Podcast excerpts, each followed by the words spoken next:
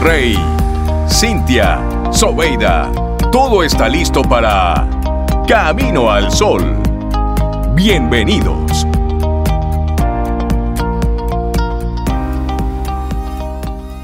Te espero que, que estén súper bien, Cintia, cuéntame. Bien, estoy siendo diferente. Una tos mejorada. Mejorada. Sí, sí, estoy bien. mejorando. Tos es, que, 2.0. es que todo en la vida mejora. Hay que tener paciencia, sí, pero. Sí, sí, sí. Sí, sí, sí. A mí me dio medio duro, pero ya vamos mejorando. Todo es ya vamos saliendo. De tiempo y de Todo es tiempo. Todo Así es tiempo. Así que gracias por Exacto. notarlo. Todo, mira. Ahorita toso yo y después. No, no, no, no, no, no, tú no vas a toser. No, no, porque eso no, Bueno. no es Para- una para- condición que debe darse. Ustedes Esperemos son- que no. Ustedes son, bueno, ir por lo tuyo sin perder el foco. Exactamente. Exacto. De eso estaremos siempre. hablando en el día de hoy. Ah, por lo tuyo. Así es que nosotros le invitamos a usted, amigo, amiga Camino al Sol oyente, a que se pregunte cuál es mi filosofía de vida. ¿Cuáles son esas, esos principios, esos elementos, esos pensamientos que tienes ahí y que de una forma rigen u tu otra acción. rigen tu, tu, tu tu forma de conducirte sí. en la vida, ¿es cierto? Tenemos una es. filosofía personal creada a conciencia o no, pero hay cosas que, que rigen tu vida y esos son tus principios. Entonces vamos a rescatarlos, vamos a escucharlos, vamos a, a ponerlos en su justa medida y de repente eso que te, una de las, uno de los elementos que te rige no es un valor positivo necesariamente. Sí. Entonces es el momento para identificarlo y erradicarlo y limpiar es. la casita. Recuerda que estamos ya cerrando Siempre año. es bueno hacer esa Y es bueno, sí, esa es bueno porque a veces hay cosas que uno tiene que ya no le sirven. Sí, hay Y gente que se mueve, por ejemplo, en con uno de los elementos como la impaciencia. Y dice, bueno, dentro del cóctel de cualidades que tengo, reconozco que también está la impaciencia incluida por ahí. ¿Para qué me ha servido la impaciencia? ¿Para qué me lo que sirve? vida? ¿Te sirvió ¿Qué para me algo bueno, para aporta? algo- o ya no te, bueno, entonces hay que hacerse esas preguntas. No Tómate que, un momento y ¿Qué reflexiona. tengo? No, no, no, es con uno mismo. Mira ¿Qué hacia he adentro. aprendido? ¿Qué he aprendido de tal comportamiento? Y Sí, te aseguro sí, que en la medida que inicias ese trabajo, uy, ya Laurita comenzó a estornudar.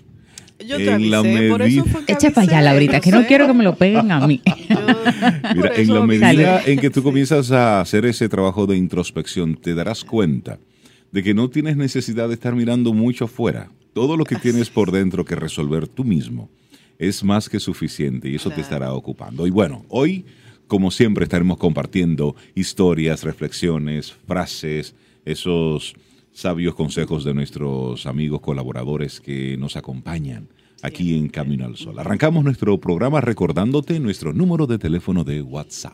Claro que sí, 849-785-1110. 849-785-1110, el WhatsApp de Camino al Sol. Ir por lo tuyo y nuestro correo electrónico hola arroba caminoalsol.do.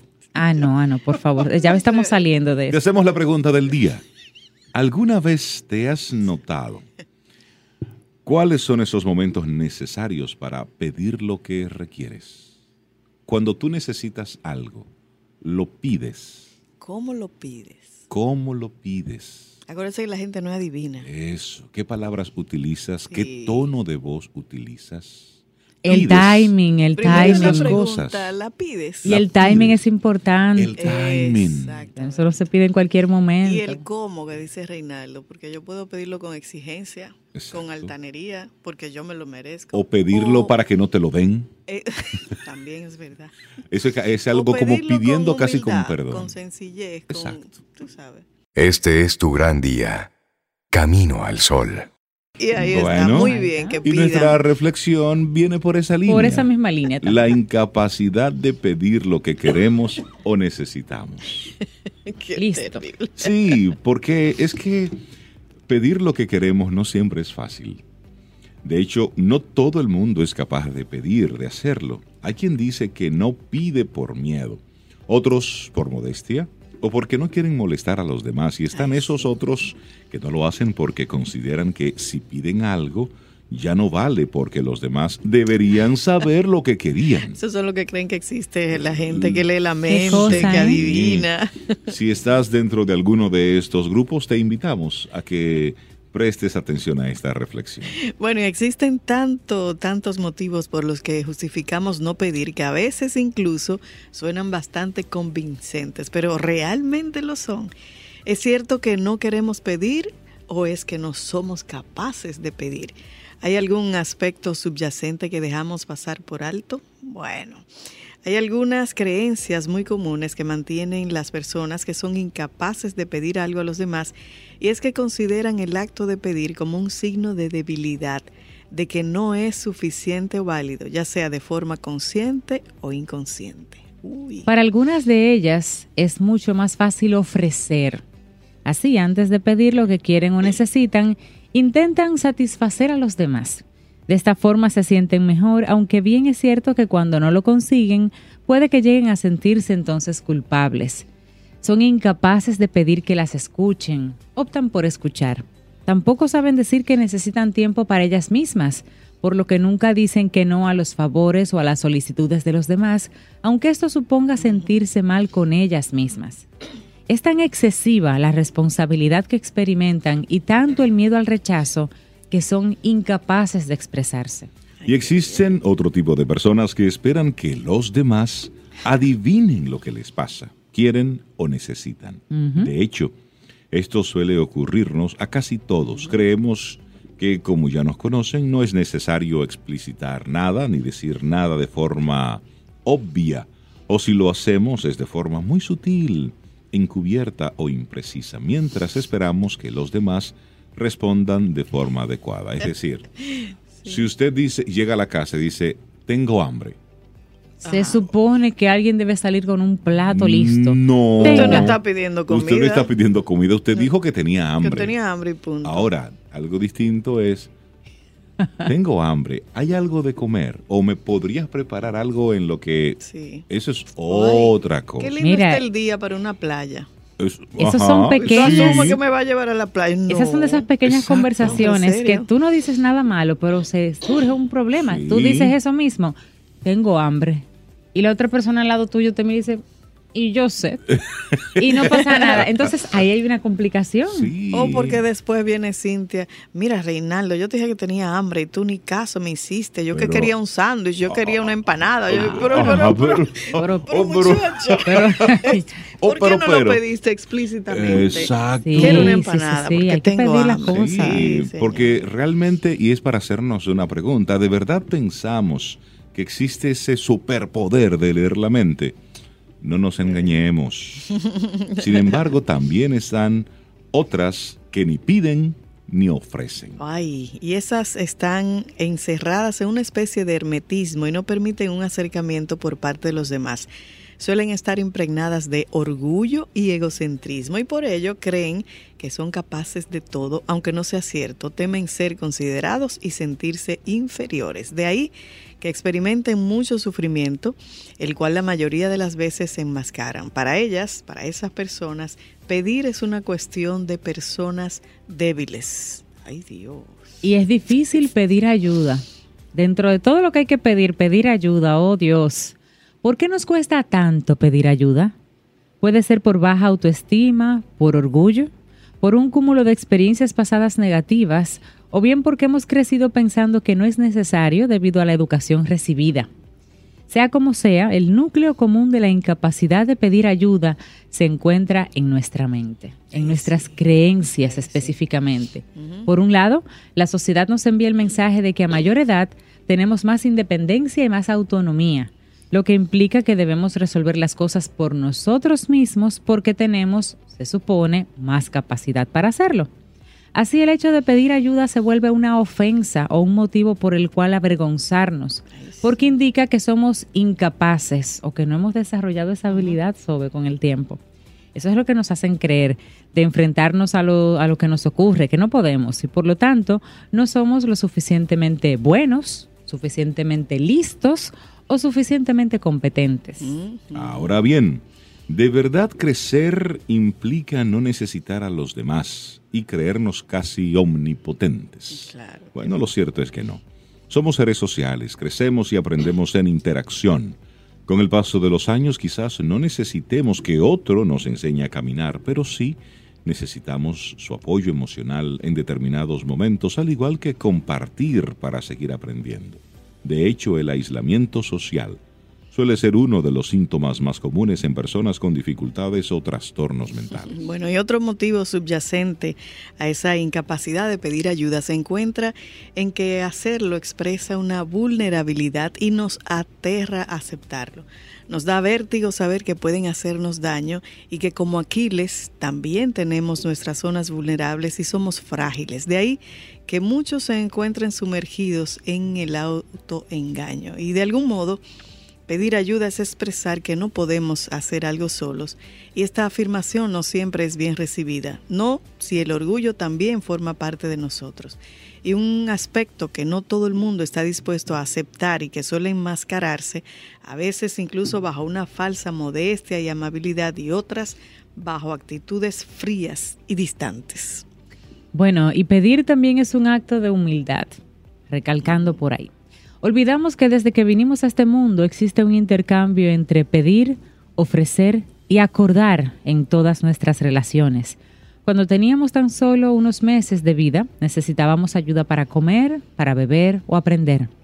Con el paso de los años, a pesar de que mostramos cierta tendencia a hacer las cosas por nosotros mismos para sentirnos capaces y válidos, en muchas ocasiones la ayuda de los demás ha sido necesaria ya sea para resolver problemas como para sobrellevar cualquier tipo de circunstancia o enriquecer nuestra vida, al igual que reconocer que nos equivocamos o que no somos capaces de hacer algo por nosotros mismos. Sentir vergüenza, sentir miedo u orgullo por pedir lo que queremos o necesitamos, es negarse el derecho a existir, a reconocerse como una persona con necesidades y en ciertos aspectos una persona con vulnerabilidades. Un pensamiento, no somos superhéroes, tampoco dioses ni seres mágicos.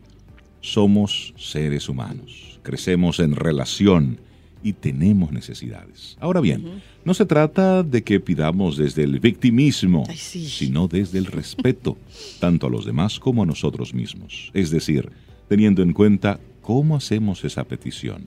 Se trata de darnos voz y expresar con claridad qué sentimos, qué necesitamos, cómo nos afecta lo que ocurre a nuestro entorno, además de ser conscientes de que no siempre responderán a lo que hemos pedido, pues también existe cierto riesgo a una negación y ser honestos con nosotros mismos.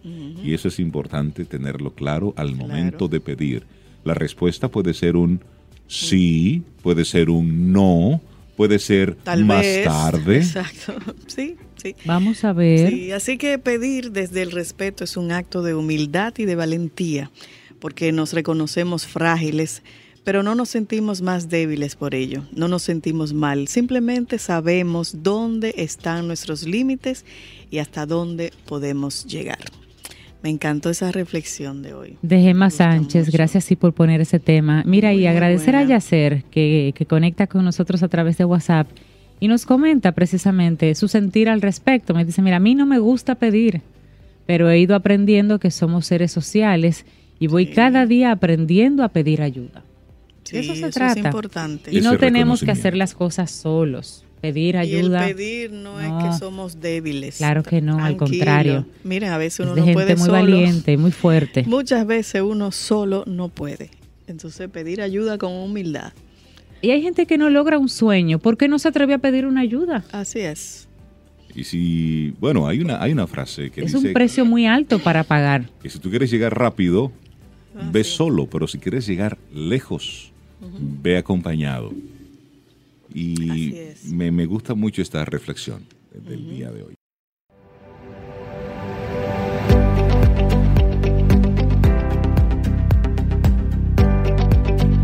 Yo no conozco esa canción, ¿no? No, no, no, no. no, Y dice Albert Ellis que la perturbación emocional no es creada por las situaciones, sino por las interpretaciones que le damos a esas situaciones.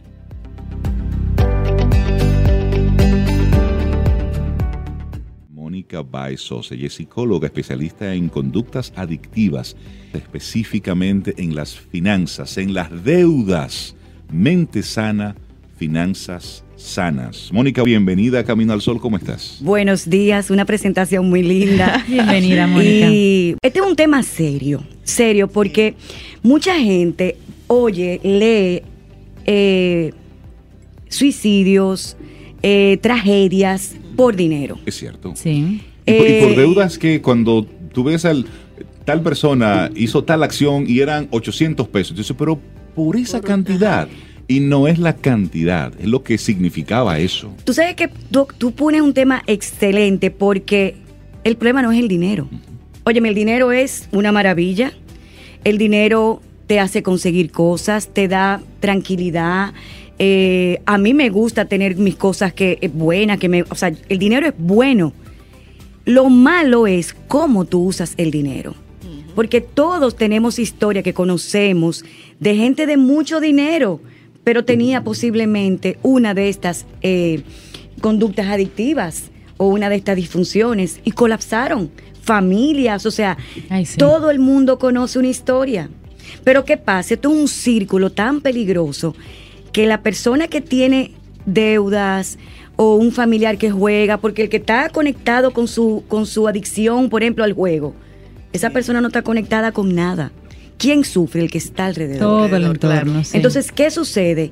Que es como un círculo, tú no sabes manejar la ansiedad, la gente comienza a beber, la gente comienza a tomar pastillas. Entonces, cuando tú vienes a ver, hay un, un desastre. Mira, eh, tú, mucha gente ha escuchado, lo ve en películas. eh, por ejemplo, el adicto a la cocaína tiene un proveedor que le lleva su sustancia o va y la sí, busca sí. en uno de esos famosos puntos que la gente oye. Y la gente piensa a veces que eso es como esa gente que está tirada en la calle. No es así. Hago este compara- esta comparación porque tú sabes quién es el proveedor de los adictos al de las conductas adictivas frente al dinero. Hoy los prestamistas usureros. Los ustedes quieren, ustedes quieren eh, eh, es una situación tan angustiante. eh, saben manejar la psiqui de las personas, porque el que coge prestado a un usurero ya no tiene eh, eh, acceso a la banca privada. Y ahí vamos Sí, a hacer un sí, sí. paréntesis.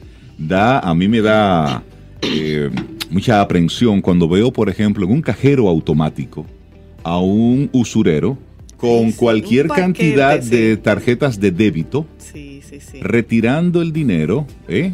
para luego entonces él se cobra primero y luego entonces el restante se lo da a las demás personas. Tú sabes, Reinaldo, que sí. eso que tú acabas de decir lo he oído en una semana tres veces, porque Sí. yo estoy haciendo esto con los bancos.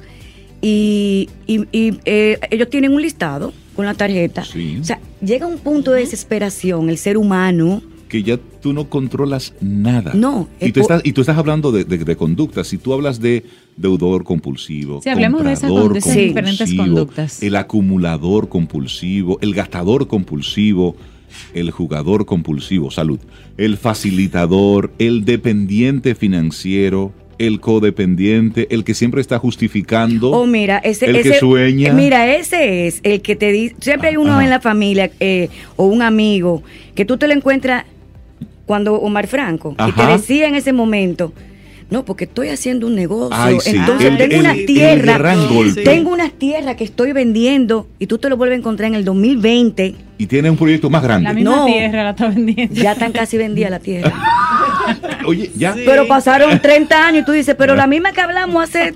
Y tú, le, y tú dices, o sea, ese, ese es como el per se, pero no hace nada. Mientras tanto, los que están a su alrededor, para no lidiar con eso, eh, dis que le creen. Es como una especie de negación, le creen eh, y lo van sustentando y lo, son sus facilitadores Sí, son sus patrocinadores. patrocinadores, ah, pero el dependiente financiero eh, anda también como por una línea de no hace nada, le pagan todo, el pobrecito. Mira, hay dos formas de decirle a una persona, tú no sirves. Una es diciéndoselo en su cara, tú no sirves, y la otra es resolviéndoselo todo. Es lo mismo. Most- eh, Ahí tú lo estás Sí. mostrando como un incapaz. Entonces, como tú le estás diciendo, tú no sirves de manera subliminal, pagándole todo. Eh, a veces tú oyes los muchachos, los jóvenes, que ellos hablan como si tuvieran, y un día le digo yo a, una, a un muchacho, le digo yo, ah, no, no, tú te quieres independizar, espérate, no hay problema. Tú tienes, vamos a hacer un presupuesto, tú tienes para pagar a, a la luz, tú tienes para pagar el cable.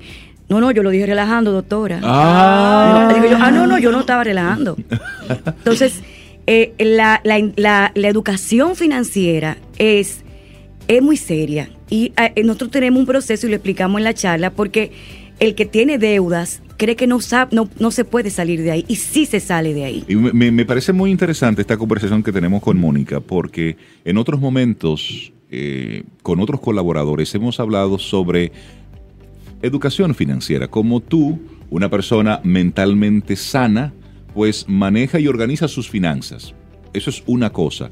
Pero tocar este tema desde el punto de vista de una conducta adictiva, eso es otro tema. Y eso requiere un acompañamiento psicológico. Claro. Y cómo una persona puede realmente identificarse de que esté, no, no que tenga una mala actitud hacia el dinero o simplemente un mal manejo, sino que sea una conducta dañina, una conducta es, es, es, es, es, como un proceso.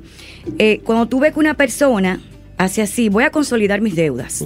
Y va al banco, va al asesor financiero, que yo particularmente, eh, valga la cuña, eh, eh, refiero siempre a Alejandro. pero pasa un año y vuelve y repite la conducta. Ya tiene el préstamo de la consolidación, pero vuelve y tiene otras. Entonces, tú sabes que pagarle las deudas a esa persona no es la solución. La solución es un, un proceso terapéutico para indagar qué pasa ahí. Eh, junto con el proceso terapéutico, nosotros lo alternamos con los grupos de autoayuda de deudores anónimos, jugadores anónimos. Son, no tienen costo esos grupos, eh, donde hay eh, personas que les ayudan, personas que han pasado con la misma experiencia. Dentro de los grupos hay abogados que le ayudan. Eh, nosotros le diseñamos un plan y al final va al asesor financiero. Entonces la gente utiliza el paso al revés. Va al asesor primero. Sin resolver lo otro. Se le resuelve en el momento porque encuentra quien, eh, quien le pague, alguien le sirve de fiador en un banco para que consolide sus deudas y al año la deuda está igual o peor. O peor. Entonces, si tú no conoces qué es lo que pasa contigo, no hay solución. Y todo viene, señores, de atrás. ¿Cómo se manejaba la parte financiera en tu hogar? ¿Cómo se manejaba eh, tu familiar? ¿Cómo tu así, Mónica? ¿Cuáles oh, acciones por ejemplo, de, nuestros eh, ancestros no Por ejemplo, así? Eh, ¿tú te acuerdas que antes decía, le decían a los muchachos, Mira, tú sí pides, tú pides más que, un gato. Eh, o un papá o tú que. crees que hay una matica eh, Tú te crees que el dinero está en, una mata. Eh, pero quizás tú tenías un familiar, una madre o un padre, no voy a decir en cualquiera de los dos, que era un botarate que era un y el papá siempre le pagaba las deudas. Un, desprendido. Un desprendido. Y, Con lo del otro, ¿no? Entonces, ¿qué pasa? Ese muchacho se cría viendo una mamá que vivía haciendo lío, lío, lío, deuda, deuda y compra y compra y el papá le pagaba la tarjeta. ¿Qué él aprendió? Ah, no, yo puedo hacer un lío, a mí me lo van a resolver. En su, eh, en su espacio mental hay un departamento que dice, a lo que sea, que te lo van a resolver.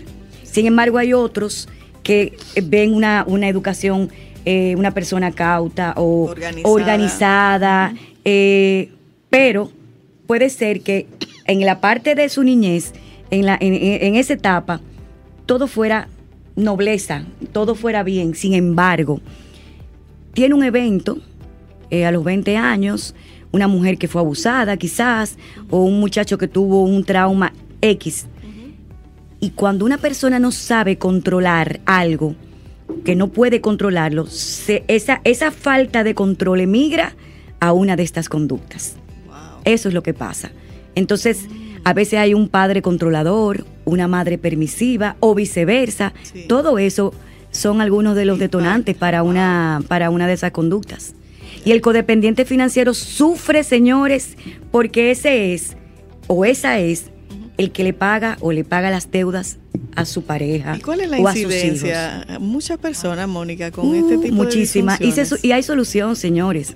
Eh, de verdad la gente cuando se ve atrapada en este círculo dice aquí no hay nada que hacer, por eso hay muchos suicidios, eh, pero hay solución. Eh, claro, el que, el que se entre en un proceso de deudas de en 10 años, 5 años, 3 años, no lo puede solucionar en un mes.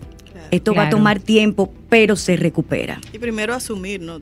lo primero es aceptarlo. Lo primero es aceptar. Yo, muchas veces la persona no lo ve porque al final de eso se trata. Eso se trata, sí. Mónica Baez Sosa, psicóloga especialista en conductas adictivas. Muchísimas gracias por visitarnos. Gracias a usted y gracias por esas canciones de Omar Franco y de... ¿Quieres ser parte de la comunidad Camino al Sol por WhatsApp? 849-785-1110. Camino al Sol.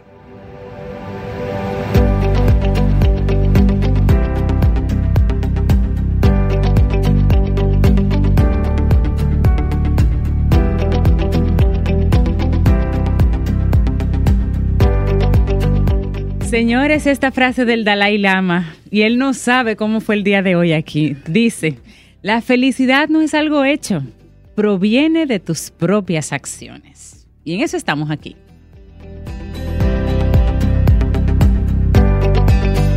Y seguimos Camino al Sol. Gracias por estar conectados con nosotros. Ay, olvidar y olvidar cuánta agua yo eché con esa canción. Mira, y hace algunas semanas tuvimos la oportunidad de, de ir a México a- y asistimos a un evento que se llama WOBI, que es el World Business Forum, donde pudimos escuchar, ver a varios empresarios, pensadores, autores, compartiendo sus, sus historias de éxito. Y dentro de esas personas que tuvimos el privilegio de, de conocer, de escuchar, fue a Jimmy Wales. Jimmy Wales, así Él mismo. es el creador de Wikipedia. Y él en toda su conferencia habló sobre los fracasos. Y él era el que decía, hay que fracasar rápido. Y él contaba cuántas veces él había fracasado, lo rápido que lo había hecho y el aprendizaje que había alcanzado. Y en ese espacio él dio una, una primicia. Él hablaba del lanzamiento en los próximos días de lo que sería eh, WT Social.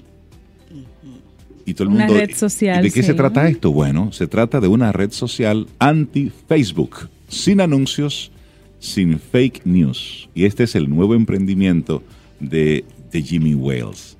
Y, es interesante cómo él contaba las diferentes, los diferentes episodios, las etapas de su, de su emprendimiento y escucharlo y ver, ya que es una realidad, esto de WT Social de, de Jimmy Wales, pues vamos a compartirlo para seguir eh, profundizando en esto. Y este sitio web de la plataforma dice, y él lo allá en, en esa conferencia, él habló mucho sobre eso. Sí. No se venderán nunca los datos de los usuarios y tampoco se va a colocar publicidad. Esto sobrevive a propósito de donaciones, de fundaciones, de, de personas interesadas en este tipo de, de contenido. funciona Wikipedia también, que es a Sí. base a- en base a donaciones. Y mira, en el sitio web de la plataforma que tú mencionas, Rey, se lee que nunca, como tú decías, venderán los datos de sus usuarios y que confía en la generosidad de donantes individuales y no en avisos publicitarios para su subsistencia. O sea que tampoco lo va a estar utilizando anuncios ahí. Si te registras, te agregan a una lista de espera y entonces te piden que invites a otras personas o que elijas un pago por suscripción que va desde 13 dólares al mes a 100 dólares al año. El, el servicio se define a sí mismo como un sitio enfocado en noticias y dice que sus miembros podrán editar titulares engañosos. Y los usuarios, dice él, que verán los artículos que comparten sus contactos en un formato de timeline o muro cronológico en el que aparece primero lo más reciente y no lo que decide un algoritmo en base a intereses específicos. Así es. Bueno, y según anunció el propio Wales en Twitter, este, el- este pasado lunes, la red social ya superaba los 200 mil suscriptores. Y de una forma u otra, este es un nuevo modelo de negocio. Y dice, te daremos el poder de tomar tus propias decisiones sobre el contenido que se te ofrece y de editar directamente titulares engañosos o publicaciones que puedan resultar problemáticas. Así, se puede leer en el párrafo introductorio del sitio web WT Social. Y sigue diciendo que fomentamos un entorno en el que quienes actúen mal sean eliminados porque es lo correcto, no porque de repente afecte a tu resultado final. Y en una entrevista reciente con el Financial, Financial Times Wales, describió el modelo de negocio basado en publicidad que favorecen los gigantes tecnológicos en sus redes sociales como problemático. De hecho, resulta que el gran ganador es el contenido de baja calidad. Eso es lo Seguía que diciendo Sí, sí, sí. Wales. Y él lanzó una plataforma de noticias de colaboración abierta llamada Wiki Tribune en el 2017, destinada a abordar las noticias falsas y con historias ciudadanas. Y el objetivo era salvar el periodismo en la llamada era de la posverdad. Y eso es algo para destacar. En esa conferencia que escuchábamos de- del señor Wales, yo tenía años que no escuchaba a una persona defender el oficio del periodista, como lo hizo ese señor ese día. Él hablaba sobre la importancia de rescatar el valor del periodista, de esa persona que investiga, de ese medio de comunicación que independientemente de quién es su propietario, se atreve a publicar una información porque es lo correcto. Y fue realmente muy motivador eh, escucharlo hablar sobre el papel de los medios de comunicación Sí. de forma responsable, de la importancia que tienen los medios de comunicación en el sistema actual, de cómo desde un medio de comunicación se puede hacer daño, pero también cómo se hace mucho bien. Claro. Y por es. eso él defendía el que en Wikipedia, por ejemplo, aunque, y él mismo lo decía, aunque si bien es cierto, hay algunas informaciones que no son del todo exactas, son cosas que se han ido corrigiendo porque es un espacio colaborativo de trabajo.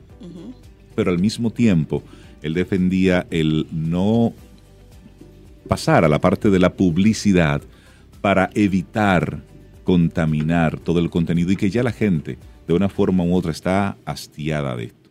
Por eso me, me parece interesante este, este experimento, este nuevo modelo de negocios que, que saca el señor Wales. Wiki, él explicaba que Wiki de hecho lo que quiere decir es colaboración, algo que se construye entre muchos. Y Wikipedia pues surge de esa manera. Es una especie de, de plataforma en el que todo el, todo el mundo colabora. Es una enciclopedia colaborativa, una. Wikipedia. Así es que por el momento WT Social tiene una lista de espera para usuarios nuevos muy larga debido a la, limitad- a la, la limitada capacidad de su servidor, según señala en su web, pero espera ir ampliando esa capacidad y también ofrecerla en otros idiomas. Hay quienes todavía no creen mucho en eso, pero el tiempo le, le dará o no la razón a Jimmy Wells. Por lo pronto ya Eso- sale con esa propuesta. Eso es atreverse a Claro, hacerlo es, diferente. es atreverse. Así es. Siente y disfruta de la vida. La vida. Camino al sol. Camino al sol. Y recuerda que estamos en Spotify, en Apple Podcast, en Google Podcast, en Radio Public y también en caminoalsol.do para que puedas de nuevo escuchar nuestro programa. Que tengamos un día preciosísimo. Contigo hoy. Contigo siempre. Camino al sol.